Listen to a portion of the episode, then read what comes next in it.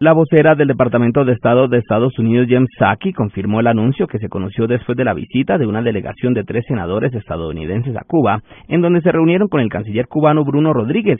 En el encuentro que se realizó en La Habana estuvieron presentes los senadores demócratas Amy Klobuchar de Minnesota, autora de un proyecto de ley que busca eliminar el bloqueo de Estados Unidos a la isla, junto a Mark Warner de Virginia y Claire McCaskill de Missouri. Allí detallaron aspectos de la continuación de la mesa de diálogo bilateral que se desarrollará en Washington la próxima semana tal y como lo confirmó hoy el Departamento de Estado.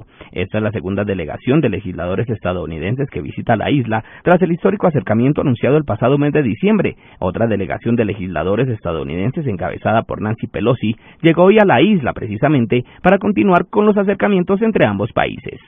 Miguel Garzón, Blue Radio.